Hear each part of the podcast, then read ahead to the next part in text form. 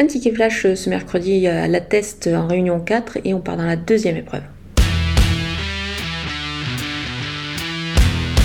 Le numéro 3, euh, Pacos, a terminé cinquième de cette course l'an passé. Il était déjà en 56 de valeur. Je pense que son aptitude au parcours peut l'aider à améliorer ce classement et à réaliser une performance plutôt intéressante.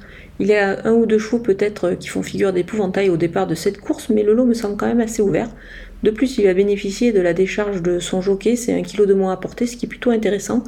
Du coup, on peut le tenter au jeu simple gagnant placé pour y avoir une petite cote.